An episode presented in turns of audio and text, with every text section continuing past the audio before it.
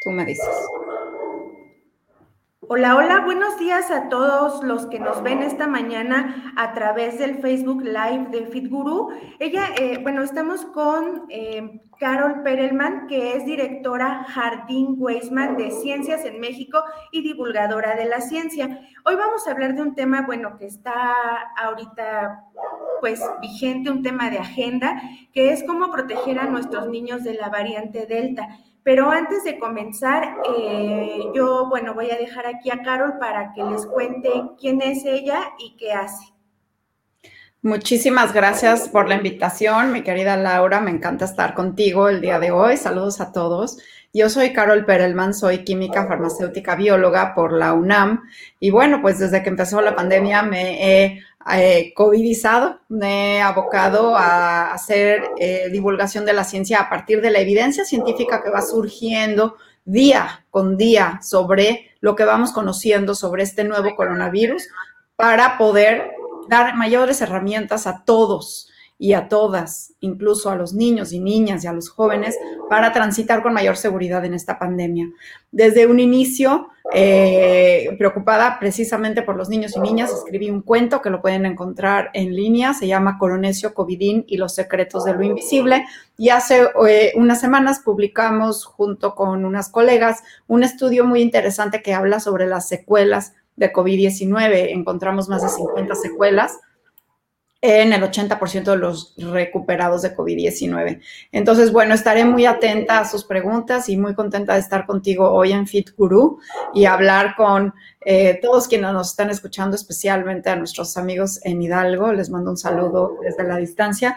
Y pues la idea es esa, poder entender todo lo que ha surgido sobre cómo prevenir los casos de COVID-19 para poder tener una vida. Ya sabemos, la pandemia no ha terminado, la pandemia todavía sigue. Estamos a la mitad de una tercera ola en México que eh, ya aparentemente un inicio de clases inminente todavía no seguro en algunas regiones del país, pero pues la propuesta es sí regresar a las aulas. Entonces, para eso es bien importante que entendamos cómo protegernos, cómo cuidarnos y cómo evitar casos de COVID-19 y por qué es importante la vacunación en los adultos, porque ahora, y como lo vamos a ver ahora, Laura, la mejor forma de, proteger a nuestros niños y niñas que aún no se pueden vacunar contra COVID-19 es nosotros los adultos sí vacunarnos, porque entre más adultos estemos vacunados, más segura va a estar nuestra burbuja, nuestro entorno, y sabemos que los mayores contagios se dan en casa.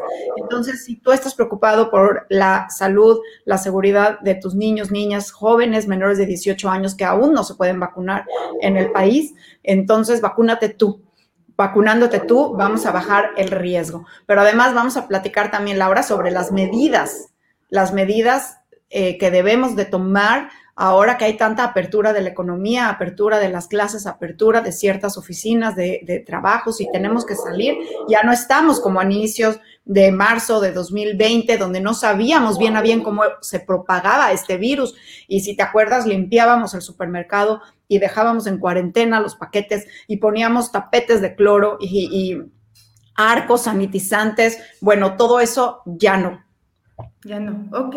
Carol, bueno, a mí me pareció bastante preocupante este tema de, de, los contagios en niños, porque justo ayer estaba viendo una nota de que en San Luis Potosí intubaron a un niño de 10 años por COVID y en ese mismo hospital había un adolescente de 14 años intubado y también vi en este mismo lugar, eh, está hospitalizado un bebé de menos de un año y está conectado a oxígeno de alto flujo.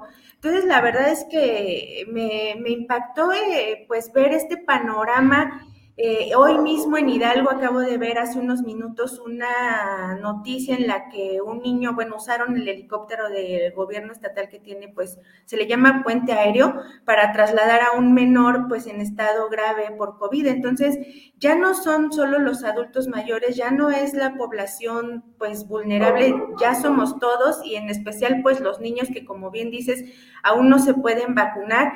Y yo quisiera que nos comentaras a qué nos estamos enfrentando con esta variante Delta, pues que le pega a niños, qué pasa Y bueno, este, esto ante un inminente regreso a clases. Aquí en Hidalgo eh, se ha insistido mucho, donde yo estoy, que, en que no se regrese a las aulas hasta que sea seguro.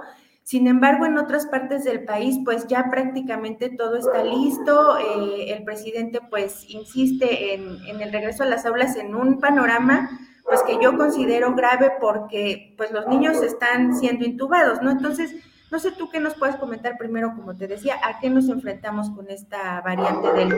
Sí, bueno, con respecto a con respecto a las otras olas de COVID-19, por ejemplo, esa enorme ola que vivimos en enero, febrero, y la diferencia con esto que estamos viendo hoy, que en efecto sí es cierto, o sea, más niños eh, enfermos, pero ojo, no es de que el virus ha eh, ahora ataca a los niños. No, no, no. Lo que pasa es que cambiaron tres circunstancias que voy a mencionar. En la primera circunstancia que cambió es hoy ya tenemos vacunas y tenemos a muchos, a la mayoría de los adultos mayores, que eran los que tenían mayor riesgo de hospitalizaciones y muerte por COVID, los tenemos ya vacunados. Y entonces este virus que busca replicarse, busca eh, eh, infectar, generalmente eh, encuentra esto en personas no vacunadas. Entonces, hoy vemos que en los hospitales el 95-97% de las personas que están hospitalizadas son personas no vacunadas. Y por supuesto que aunque los niños y los jóvenes tienen menos riesgo de hospitalizaciones y muerte por COVID, es menos, Laura, pero no es cero. El riesgo nunca ha sido cero para ellos, ha sido menor. De hecho, desde inicios de la pandemia tenemos un total oficiales de 6.500 eh, eh, menores que han sido hospitalizados y 700 muertes confirmadas en menores de 18 años. O sea, su riesgo sí es menor, pero no es cero. Entonces, ahora que tenemos a los adultos mayores, que eran los que tenían más riesgo, los tenemos ya protegidos con las vacunas, pues obviamente estamos viendo más claramente casos en niños, porque además el segundo factor es que tenemos ahora un virus que es muy distinto a la forma de propagarse, a, bueno, no el medio de propagarse, pero sí la forma de propagarse del virus inicial. Ese virus que salió de Wuhan, de China, hace más de un año y medio, ya no existe. El virus fue perfeccionándose y fue encontrando formas de ser mejor, digamos. Y lo que entonces eh, comenzaron estas variantes, ¿no? Y la variante Delta, que es la que ahora está en circulación en mayor proporción en el país y en muchos países del mundo y que está causando esta tercera ola, es un virus mucho más contagioso. O sea, si antes el virus original que vino eh, eh, de, China contagiaba a uno o a dos personas, o el virus alfa, la variante alfa del mismo coronavirus, por ahí de eh, en enero, contagiaba a cuatro, ¿sí? Ahora Delta es capaz de lograr contagios que una persona contagiada contagie a cinco o hasta ocho personas. Lo estaban comparando en Estados Unidos como si fuera el virus de la varicela, que es sumamente contagioso. Esto hace que entonces una persona contagiada contagie a más. Y si tenemos más casos, pues dentro de esos casos hay también niños, niños y jóvenes y algunos menos, menos que los adultos, pero algunos sí requieren atención médica. Y tercero, hay otro factor que por qué tenemos más niños y estamos oyendo más casos de niños, es la apertura.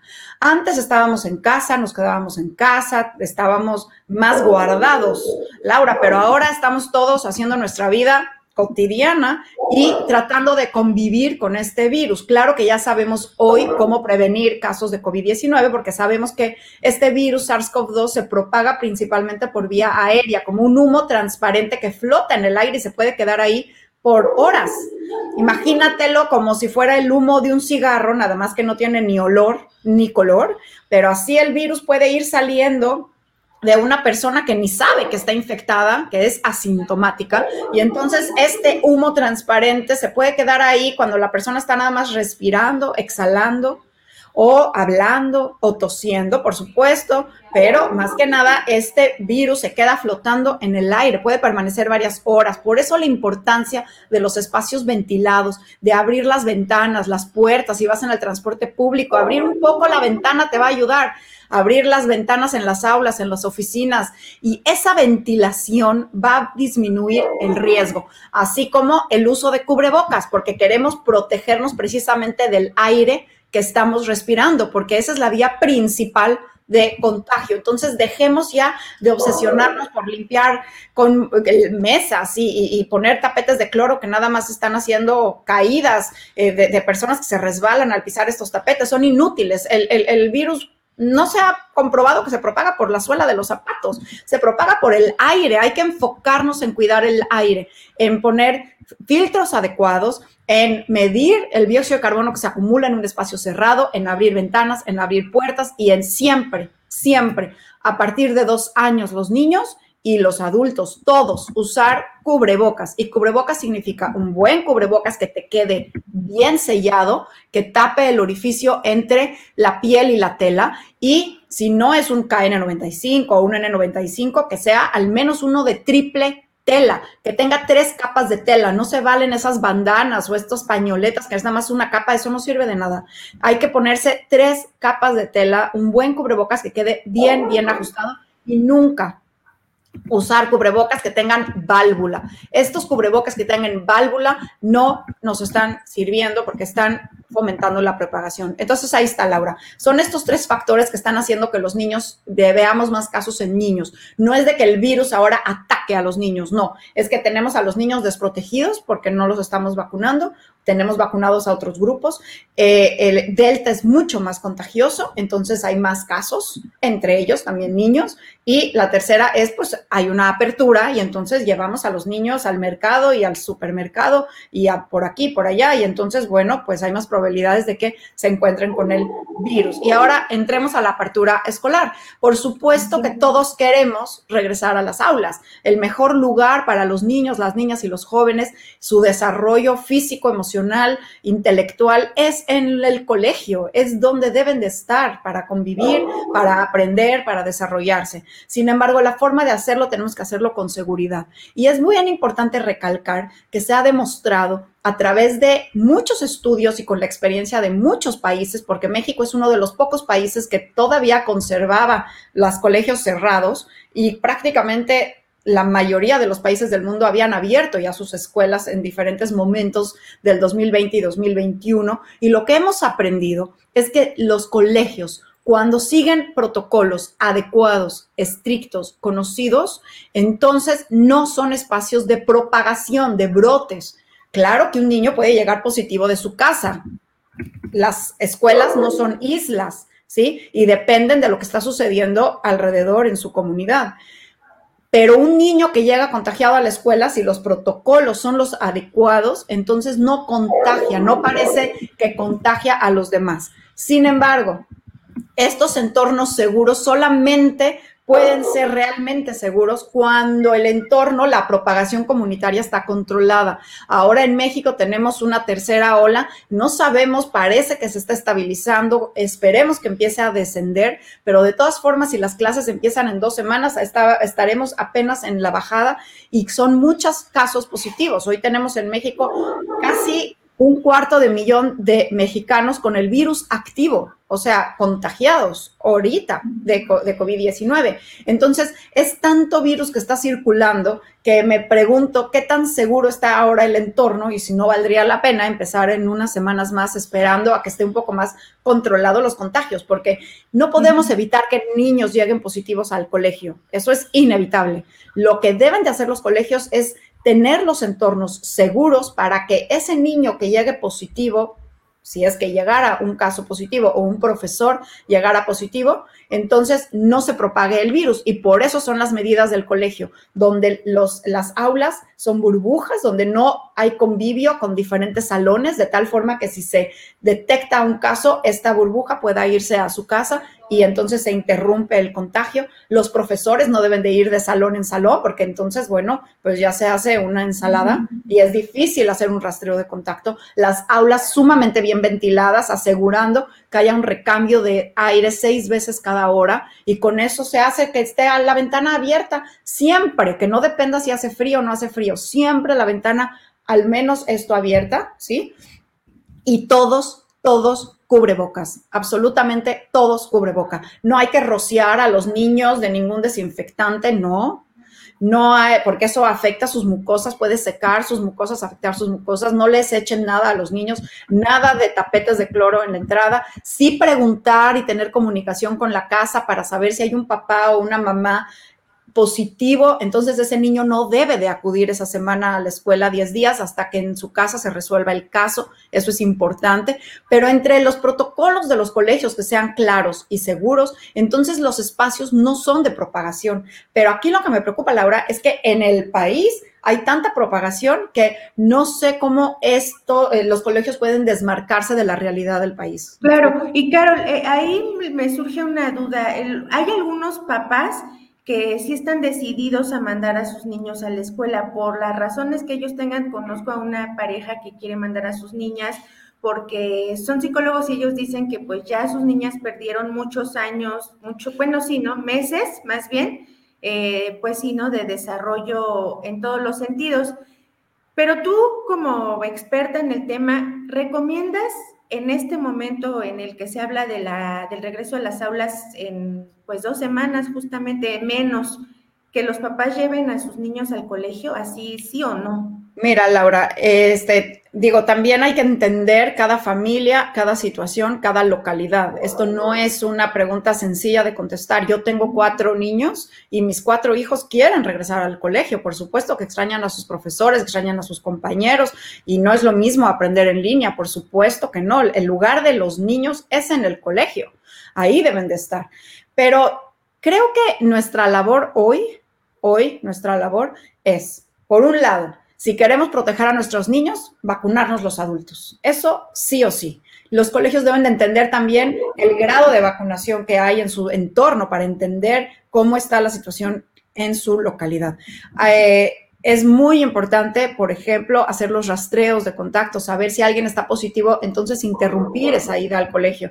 Y la decisión de mandar o no a los niños al colegio también depende de la situación de cada familia. Si yo tengo en casa una persona con comorbilidad, con diabetes, con hipertensión, con obesidad, con, algún factor de riesgo importante, bueno, yo me lo pensaría dos veces, porque bueno, por supuesto que son más exposiciones, pero yo te pregunto, Laura, también, o sea, digo, tenemos bares abiertos y escuelas cerradas, eso no es congruente tampoco. ¿Sí? Pero creo que tenemos que incluir a los niños en la conversación, que no lo hemos hecho. Los niños los tenemos en casa, encerrados y no puedes hacer esto, no puedes ver a tus amigos, no puedes ir a ver a los abuelos, no, no, no. Y no les hemos explicado cómo sí cuidarse. He tenido pláticas con niños y me he dado cuenta que le tienen pánico al virus. Y yo les digo, bueno, no, a ver, ¿le tienes miedo a un tigre?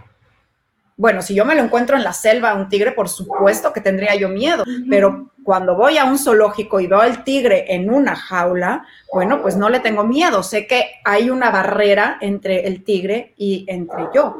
Esa barrera es el cubrebocas, esa barrera es tener aire limpio. Hay que lavar esos cubrebocas diariamente, como yo les digo a los niños que los cubrebocas son como los calzones ni se comparten con nadie, ni hay que, tienen que tener uno que te quede bien cómodo y además que, que no se esté cayendo. Hay que lavarlos todos los días y es una medida de higiene que hay que aprender a usar todos. Hay que incluir a los niños en esto. Los niños si van al colegio, cuando vayan al colegio, deben de aprender a cuidarse por sí mismos, deben de saber cuándo se pueden cuidar, quitar el cubrebocas, cuándo deben de ponérselo, cómo deben de hacerlo, lavarse las manos entre actividad y actividad, procurar que estén en un ambiente con aire limpio, abierta la ventana, y entonces ellos mismos van a aprender a conducir su vida con mayor seguridad. Finalmente este virus está aquí, no se va a ir pronto y además queremos prevenir otras enfermedades, como por ejemplo la influenza, pues todas esas se propagan por vía aérea. El COVID no es una enfermedad respiratoria, pero sí es una enfermedad que se propaga por el aire. El COVID es una enfermedad multisistémica. Pero hay enfermedades respiratorias como la influenza, como estas gripas que luego los niños van a la escuela y vienen contagiados. Bueno, es porque los colegios no procuran y muchos espacios no procuramos que el aire que estamos respirando sea un aire limpio. Hay que recambiar este aire abriendo ventanas.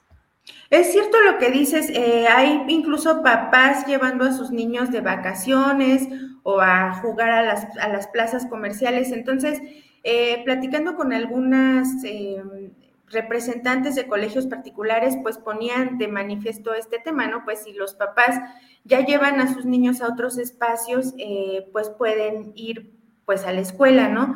Pero ahí se da una, y va relacionado con esta pregunta que nos pone aquí Irma Hernández, los niños son como muy naturales, ¿no? Muy efusivos, este, y he visto incluso un meme, por ejemplo, que dice la mamá, este no es el cubrebocas con el que ibas en la mañana a la escuela y, y que lo cambiaron, ¿no?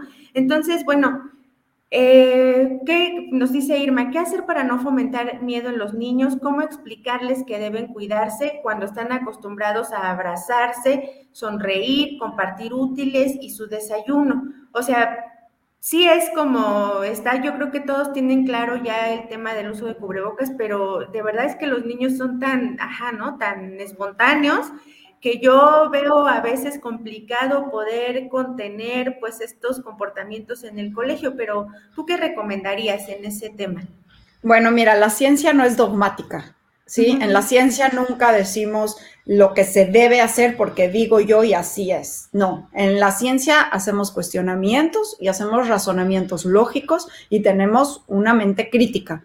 Hay que fomentar eso en los niños. ¿Cómo quitarles el miedo? Así, platicando con ellos, entendiendo cómo se propaga el virus, cómo se provienen los casos. Hoy en día, Laura, los casos de COVID-19 se pueden prevenir. Esas muertes que estamos viendo eran muertes que se podían haber evitado porque ya hay vacunas, porque ya sabemos cómo se propaga el virus. Antes no sabíamos, pero ahora ya se sabe, entonces ya podemos protegernos. Entonces, si yo platico con un niño y le explico, cómo se, cómo, dónde está el virus, ¿sí? Y entonces, cómo el cubrebocas me protege y por qué. ¿Y por qué intercambiarlo me puede poner en riesgo y puedo poner en riesgo a alguien más? Y entonces, sin ser dogmático y decir no lo puedes hacer, no lo puedes intercambiar, es explicar la razón. Nosotros le decimos a los niños, no tomes el agua del charco porque entonces te vas a enfermar. Bueno, hay que explicarles, no tomes el agua del charco porque está sucia y dentro de esta suciedad tiene algunas bacterias y que estas, no, y entonces tú les explicas la razón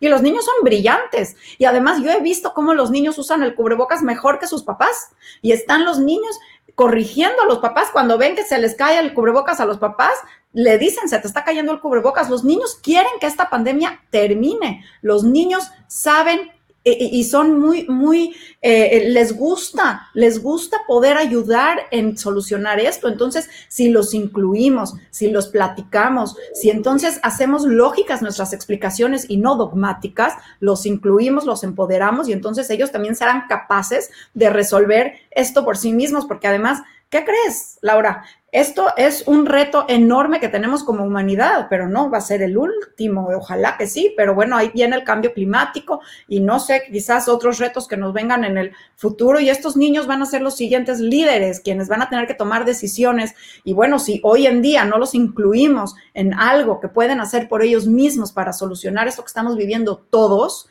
entonces, ¿cuándo vamos a, estamos hablando de educación y de colegios, ¿cuándo vamos a incluirlos en ello, no?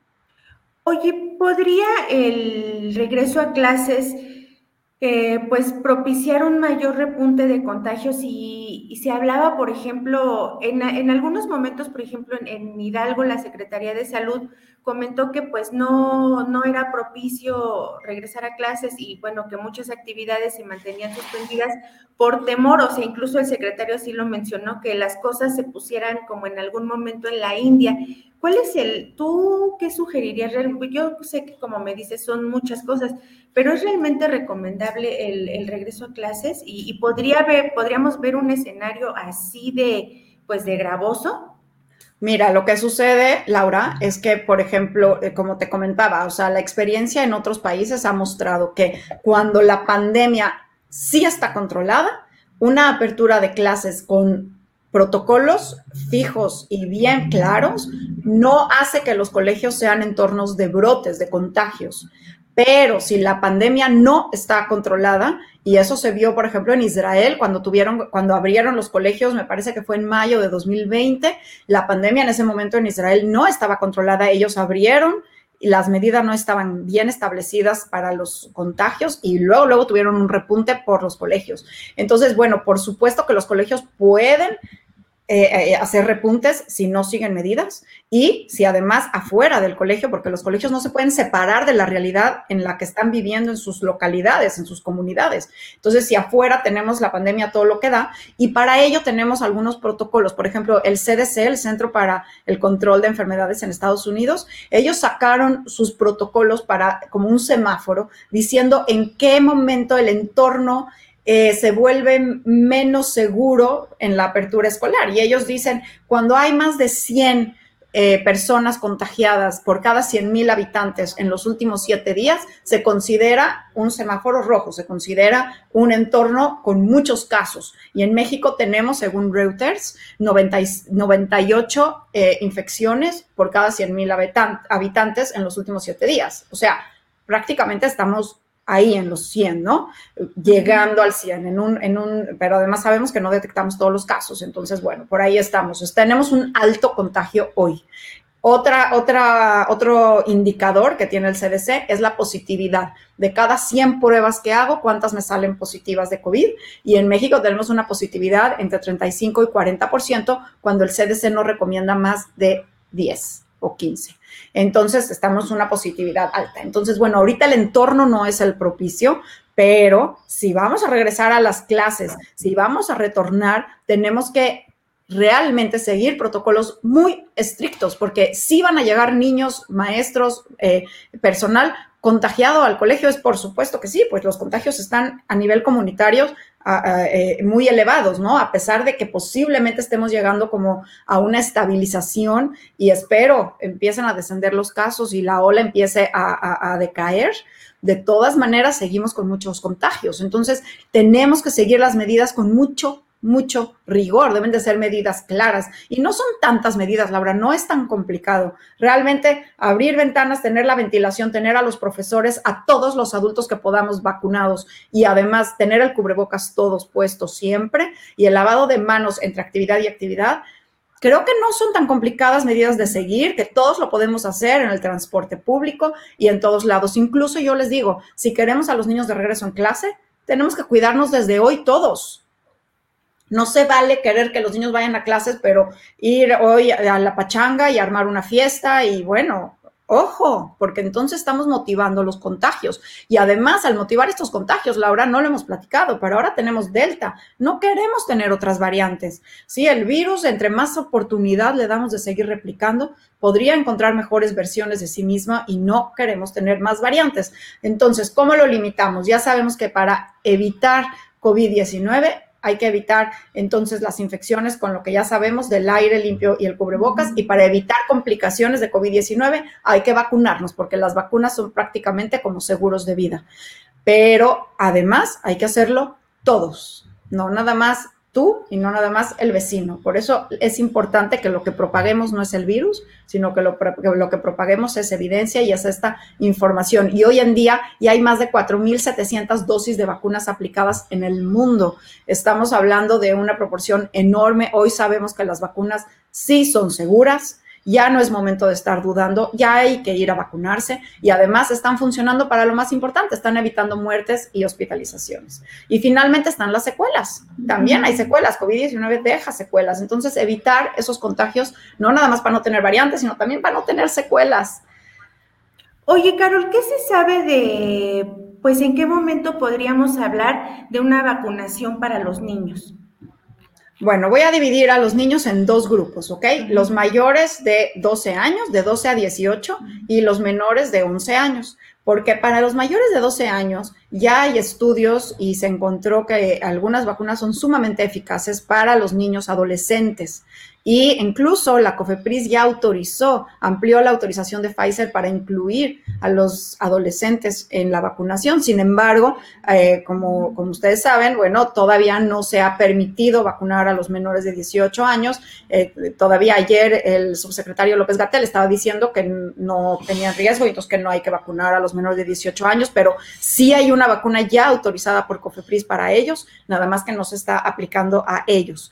Y para menores de 12 años, para de 11 años para abajo, todavía siguen los estudios clínicos, todavía están en proceso, porque eh, se está evaluando la dosis ahí sí se va a cambiar la dosis, la dosis necesaria para ellos, que va a ser una dosis menor, suficiente para crear esta protección, pero queremos darle la menor cantidad de vacuna que produzca la mayor protección. Y también con los menores efectos y también evaluar, porque eso se evalúa siempre, el beneficio contra el riesgo, ¿no? Y entender bien a bien eh, cómo vamos a vacunar a los menores de 11 años. Y entonces, bueno, esto es eh, próximos estudios que estarán saliendo que son sumamente importantes. O pero falta mucho.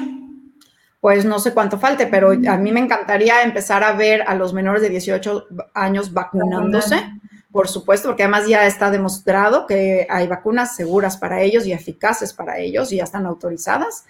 Eh, y bueno, cuando salgan los estudios en menores de 11 años, sí, sí poder también incluirlos en la vacunación. Acuérdate que estas enfermedades infecciosas se controlan con la inmunidad de grupo y para llegar a la inmunidad de grupo vamos por dos caminos, o la inmunidad natural, que es a través de tener COVID-19, que tiene secuelas y podemos morir a través de tener COVID-19, y a través de la inmunidad artificial, que es a través de la vacunación. Y pues la vacunación es segura, es eficaz, entonces, bueno, pues vayámonos por la vacunación. Por supuesto que es la mejor vía. La vacunación, lo que te comento, Laura, la considera la Organización Mundial de la Salud como la segunda eh, estrategia más importante para el control la, eh, eh, de enfermedades infecciosas, incluso de erradicación de enfermedades infecciosas. Después del agua potable, del acceso al agua potable, viene la vacuna. Así que bien importante. Además, los niños son, son, eh, son los que más reciben vacunas. Los niños todo el tiempo los estamos vacunando, tétanos, difteria, ¿no? Todo su esquema de vacunación. Sería ideal poderlos incluir después. Por acá nos comentan de Sidnova Hidalgo, excelente que los medios de comunicación consideren a los divulgadores de la ciencia para explicar estos temas de interés. Todo tiene una explicación a través de la ciencia. Luego nos hace otra pregunta Irma Hernández. Eh, ¿Qué pasa si en casa se siguen las medidas, en el colegio también? Pero en el transporte público camino a la escuela no. Esto fíjate que eh, igual me llama mucho la atención eh, y pasa incluso eh, con los trabajadores, o sea, por ejemplo, muchos todavía seguimos trabajando o mucha gente todavía sigue trabajando en casa, pero otros no. Y entonces yo digo que más allá del de, riesgo en tu oficina, que podría ser menor porque pues es, el regreso está escalonado, eh, no van todos, este, quien quiere, digo, en algunos lugares incluso es flexible ir. Sin embargo, el que te hagan ir a la oficina, si no tienes auto, implica una movilidad eh, eh, alrededor. Y en este caso del regreso a clases de los niños, pues, ¿qué va a ocurrir si con el transporte público y esto que nos puntualiza Irma?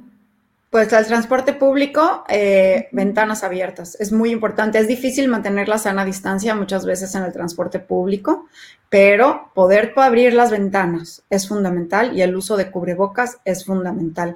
Es bien importante aclarar, Laura y Irma, que nos está preguntando, que ninguna medida es 100%. Ni la vacuna es 100%, ni el cubrebocas nos protege 100%, ni abrir ventanas, nada es 100%, pero la suma de medidas. Entonces es como este modelo del queso suizo, ¿no? Que está el queso con los hoyitos y todas las medidas tienen ciertos hoyitos, ¿no? Ninguna es 100%, pero si acumulamos varias medidas, entonces pues minimizamos nuestro riesgo y de alguna manera nos estamos pues blindando de tener estos contagios. Entonces, pues ya saben, es eso, es cuidar el aire, abrir las ventanas. Si estás en una oficina y no tiene ventanas, entonces, bueno, justo acabo de subir al Twitter algo que subió el ingeniero este, Cano sobre cómo hacer un filtro, un, purificador de aire eh, casero eh, con un ventilador y ponerle un filtro eh, alrededor. En fin, hay maneras de tener aire limpio. Así que enfoquémonos en eso. Ni gasten en estar eh, comprando arcos sanitizantes, ni tapetes de cloro, ni rociar a los niños con lo que rociaban a los niños que luego veía videos espeluznantes de cómo les echaban no sé qué tantos desinfectantes. No. Cuidemos el aire que estamos respirando, usemos el cubrebocas bien puesto siempre, mantengamos la sana distancia y a vacunarnos. Ahí está. Carol, em, algo que me llama la atención sobre este tema de la vacunación es que todavía hay personas que se niegan a la vacunación por temor a la supuesta sustancia, ya deja del chip G5 y estas cosas. Te voy a poner un caso, yo voy a una terapia y la terapeuta que me da la terapia no se quiere vacunar porque, y todavía yo le contaba emocionada el día que me iba a tocar la vacuna, que pues me tocaba el viernes, ¿no? Y yo le dije, ¿a cuánto te toca? Porque más o menos está en ese rango de edad y me dijo, no, pues yo no me voy a vacunar. Y me dijo, porque además dice que se quiere embarazar y que según ella la vacuna eh, le iba a hacer daño pues como que al bebé. Yo le dije, oye, no, pero hay como incluso casos de que los bebés han nacido con inmunidad, pero ella dice que esta vacuna, ya sabes, lo que dicen todos, ¿no? Se obtuvo en un tiempo tan corto que es muy experimental y que más bien le va a hacer daño a tu cuerpo. Yo, por ejemplo, alguna, y ella es que ya cree que todos los medicamentos hacen daño, ¿no? Por ejemplo, alguna vez le comenté, oye, mira, este, ¿qué tal si me tomo algo para el dolor, ¿no? Y me decía, no, porque nada más es meterle cosas que le hacen daño a tu cuerpo. ¿No? O sea, yo en ese caso de, pues sí, ¿no? O sea, si a lo mejor el masaje me puede quitar el dolor más que tomarme una pastilla, pues sí, ¿no? Pero estamos hablando de un virus mortal y de una vacuna. Ya a estas alturas yo creo que todos tenemos clara la importancia de vacunarnos, sin embargo todavía hay quien no. Tú, pues no sé, ¿cómo convencerías o cuál sería tu mensaje para llamar a este bloque de la población que no se quiere vacunar, de que pues asuman esta responsabilidad tan vital en estos tiempos? Mira, yo dividiría en dos las personas que no se han vacunado, son dos razones distintas. Hay personas que de plano no se van a vacunar y a esas personas las respeto, están de lado. Yo espero que no se enfermen porque ahora lo que estamos viendo es que la mayoría, estoy hablando de más de 95% de los hospitalizados son no vacunados, de muertes por COVID son no vacunados, de intubados son no vacunados. Entonces, ojo, esta epidemia se está volviendo una epidemia de los no vacunados y las próximas variantes van a salir de los no vacunados. Entonces, estas personas que no se están vacunando creo que tienen que hacer su deber cívico. Si ya ni siquiera les convence salvar su vida, bueno, al menos piensen en los demás. Puedes poner en riesgo a tu abuela, puedes poner en riesgo a tu tía o a alguien más, ¿ok? Entonces, ojo con eso. Pero también hay un sector que sigue dudando y a esas personas yo les digo, a ver, con 4.700 millones de dosis aplicadas en el mundo, creo que ya no es tiempo de dudar. Hay médicos, tengo amigas que son intensivistas y trabajan en hospitales con terapia intensiva, donde están intubando a pacientes y me cuentan que los pacientes antes de intubarlos, ¿sabes qué le piden? La vacuna. Y es demasiado tarde. Y ya cuando te van a intubar, es demasiado tarde para tener la vacuna. Vacúnate de una vez. Hay un estudio, eh, eh, Pfizer, 18 de las voluntarias de Pfizer, desde diciembre se embarazaron durante el estudio. Incluso se están vacunando a las mujeres embarazadas. No tiene problema de fertilidad. Eso es un... Eh, un mito. La vacuna no tiene un chip. Es imposible meter algo metálico, un chip en un líquido. El chip es este, es nuestro celular, ese es un chip. Ahí traemos un chip todo el día, pero la vacuna por supuesto que no tiene un chip. Y la vacuna no te va a hacer daño, la vacuna te podría salvar la vida. Ahora que existen algunos efectos adversos raros, bueno, pues sí, y también el antiácido que te echaste en la mañana y la aspirina por el dolor de cabeza, todo tiene efectos secundarios, pero el efecto secundario de tener COVID-19 es peor. COVID-19 te puede matar, te puede dejar secuelas de por vida o algunos COVID persistentes. Entonces, ahí sí están las secuelas claras de tener COVID, mientras que las secuelas de tener vacuna, pues aquí estamos todos los vacunados sin ningún problema, al contrario, sintiéndonos con mayor seguridad y tranquilidad de que, bueno, pues estamos más protegidos contra una enfermedad que pues se ha llevado la vida de cuántos mexicanos. Carol, tú tienes un, artículo en tu Twitter que se llama Lo que los papás debemos saber frente a Delta. Aquí yo voy a dejar el enlace para quien le interese lo lea, pero quisiera que nos comentaras un poco de eso y ya pues encaminándonos un poco al cierre, este, ¿qué debemos saber los papás frente a Delta? Bueno, ¿qué deben saber los papás? Y pues eh, antes voy a leer este comentario del Sidnova e igual Carol Perman invita a compartir Coronesio Covidín del cuento que ya nos hablabas para platicarle a todos los niños, las jóvenes, algunos de los secretos de lo invisible. Aquí también está el link para descargar el cuento. Y bueno, pues que nos platiques un poco de este artículo y bueno, cuáles deberían de ser un poco redundando en el tema las medidas preventivas básicas.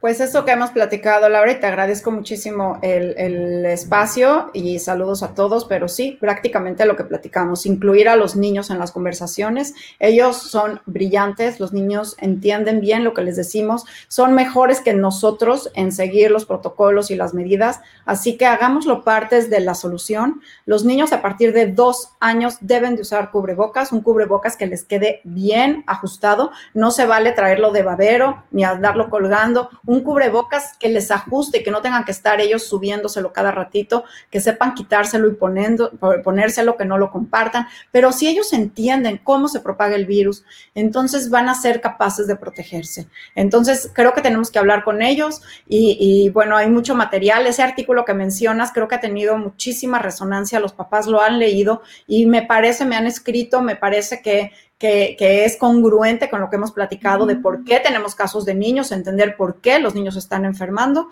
No es de que el virus cambia, es de que nuestro comportamiento ha cambiado. Porque acuérdate, Laura, y con esto me gustaría terminar, que el virus no tiene ni patas ni alas. El virus lo propagamos nosotros con nuestro comportamiento, saliendo, yendo aquí, regresando allá. Y entonces pues creo que cuando decimos, es que me estoy cuidando, bueno, te pregunto, ¿cómo te estás cuidando? ¿No? Porque verdaderamente, pues sí nos estamos contagiando. Entonces, aguas, esto es de todos, tenemos que parar los contagios. Si no, pues nadie tiene bolita de cristal. Esperemos que vayamos a la baja en esta, en esta tercera ola de COVID-19 en México y que no sea una ola tan dolorosa como lo fue, aunque ya estamos en récords de casos, no tengamos tantos pérdidas humanas, pero sin duda esto queda en todos, en cuidarnos y en realmente ser conscientes de nuestro comportamiento. Y pues te agradezco muchísimo el espacio y a comer sano y a dormir bien y a tomar mucha agua, hacer ejercicio. Este virus lo podemos nosotros también, el 80% de las personas que tienen COVID-19 resuelven por sí mismo su COVID-19, no requieren atención médica y nada más, si estás positivo, aíslate, aunque te sientas bien, aíslate. Una persona positiva, sea asintomática o sintomática, puede contagiar. Entonces, si tienes COVID, te aíslas de 10 a 14 días, ya no necesitas hacer una prueba para salir del encierro, pero sí te tienes que aislar para no seguir propagando el virus. Y pues muchísimas gracias. Carol, pues yo te agradezco, eh, bueno, que nos hayas comentado un poco de Delta y de las maneras de proteger a los niños, sobre todo, pues, como insisto, en este tema de que el regreso a clases pues es inminente y yo creo que sí se va a dar. Entonces, eh, quienes nos están viendo, compartan este live para que más personas se enteren de las medidas preventivas, de lo que está pasando, por qué hay más contagios. Y pues también los invito a seguir a Carol Perelman en Twitter, aquí se los dejamos, eh, donde, bueno, comparte mucha información sobre este tema. Eh, como les comento, este artículo que tiene de lo que debemos saber los papás frente a Delta. Eh, que si le echan una leída, la verdad está tan ilustrativo como esta plática. Y bueno, pues también a descargar su cuento, Coronesio y Covidín. Y bueno, muchas gracias, Carol. Eh, pues, para futuras ocasiones espero por acá que puedas compartir más con nosotros. Y pues yo soy Laura Trejo y los invito a estar pendientes de nuestros siguientes temas. Ella es Carol y pues muchas gracias de nuevo. Muchas gracias, Laura. Gracias a ti y gracias al CITNOVA. Bye.